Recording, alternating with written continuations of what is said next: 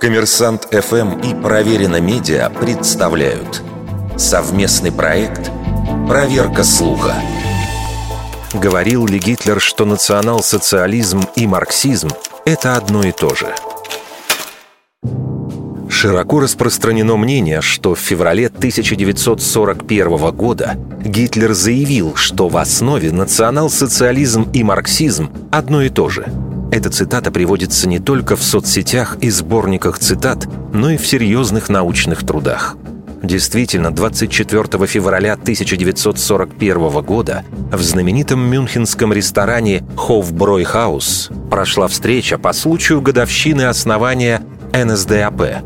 Именно здесь, в 1920-м, Гитлер провозгласил создание партии. Но в этот раз в его речи, которая была полностью застенографирована, никаких эпохальных заявлений не прозвучало. Марксизм Гитлер упоминал, но совершенно не в контексте сравнения с национал-социализмом. Откуда же тогда взялась эта цитата?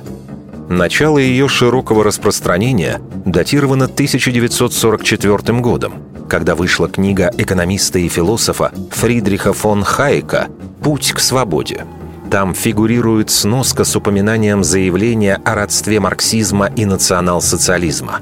Фон Хайек ссылается на издание «Бюллетень международных новостей» от 1941 года, где приводится краткое содержание выступления Гитлера в Хойвбройхаусе с упоминанием интересующей нас цитаты.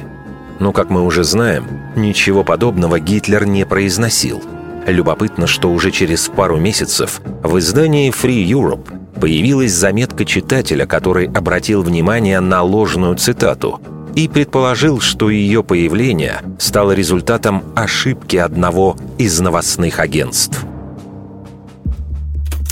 Вердикт. Это неправда.